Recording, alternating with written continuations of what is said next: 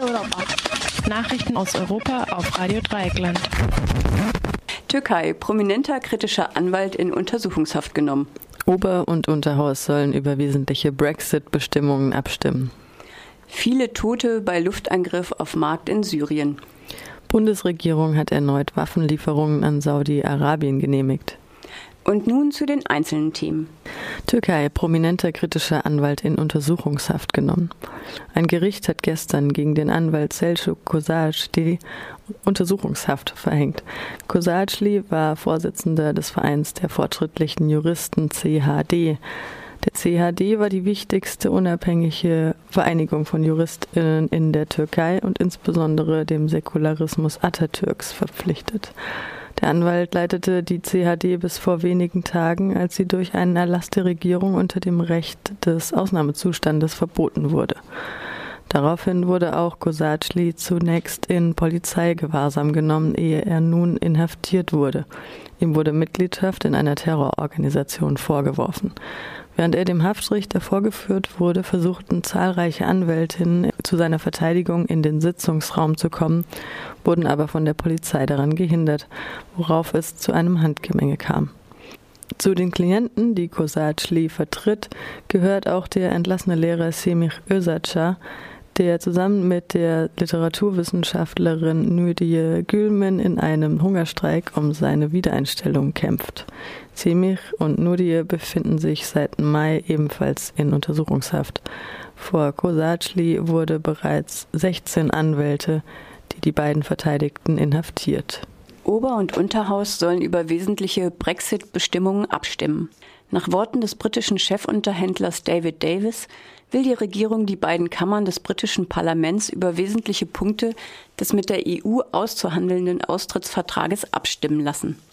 Dazu sollen zumindest auch die finanziellen Verpflichtungen Großbritanniens gegenüber der EU und die Rechte von EU-Bürgerinnen in Großbritannien nach dem Austritt gehen. Außerdem soll über die Details einer Übergangsphase nach dem Austritt abgestimmt werden. Ob es eine solche Übergangsphase geben wird, ist noch nicht vereinbart. Mit dieser Ankündigung kommt die Regierung May dem Wunsch vieler Parlamentsmitglieder nach mehr Beteiligung am Brexit-Prozess entgegen. Dies geschieht vor einer für May höchst kritischen anderen Abstimmung. Die Regierung will, dass das Parlament sie ermächtigt, bestehendes EU-Recht nach dem Brexit eins zu eins in britisches Recht umzusetzen. Angesichts der puren Anzahl der entsprechenden Gesetze wäre ein normaler Abstimmungsprozess darüber in der Zeit bis zum Brexit kaum zu machen. Andererseits würde die Regierung auf diesem Weg erstmal ein fundamentales Recht des Parlaments übernehmen, indem sie einfach Gesetze erlassen kann. Ob sich das Parlament indessen mit dem neuen Vorstoß ruhig stellen lässt, ist nicht ganz sicher. Der Abgeordnete Chris Leslie von der oppositionellen Labour Party bezeichnete das Angebot, über Teile des Brexit-Abkommens abstimmen zu dürfen, als eine völlig wertlose Zusage. Im Falle eines Scheiterns der Verhandlungen hätte auch das Parlament nichts zu sagen. Es ist auch unklar, was geschieht, wenn das Parlament Teile der Vereinbarung ablehnt. Es könnte bedeuten, dass Großbritannien die EU ohne Vereinbarung verlässt, was für beide Seiten negative ökonomische Folgen hätte. Viele Tote bei Luftangriff auf Markt in Syrien. Nach Angaben der syrischen Informationsstelle für Menschenrechte sind bei einem Luftangriff auf einem Markt in Atadeb mindestens 53 Menschen getötet worden.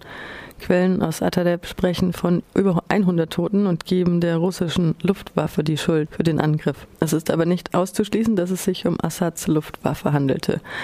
Atadeb liegt westlich von Aleppo und wird von syrischen Rebellen gehalten. Ansonsten war gestern zynisch gesagt ein normaler Tag im syrischen Bürgerkrieg mit heftigen Kämpfen vor allem nahe der irakischen Grenze, Artilleriebeschuss von verschiedenen Orten und zwei Autobombenanschlägen des IS.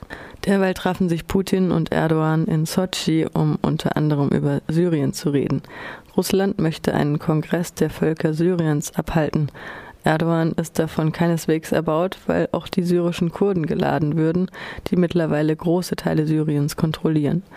Nach dem Treffen hieß es, der Termin 18. November für den Beginn des Kongresses könnte wohl nicht eingehalten werden. Während des Treffens schoss türkische Artillerie demonstrativ einige Granaten auf von syrischen Kurdinnen und Kurden gehaltenes Gebiet.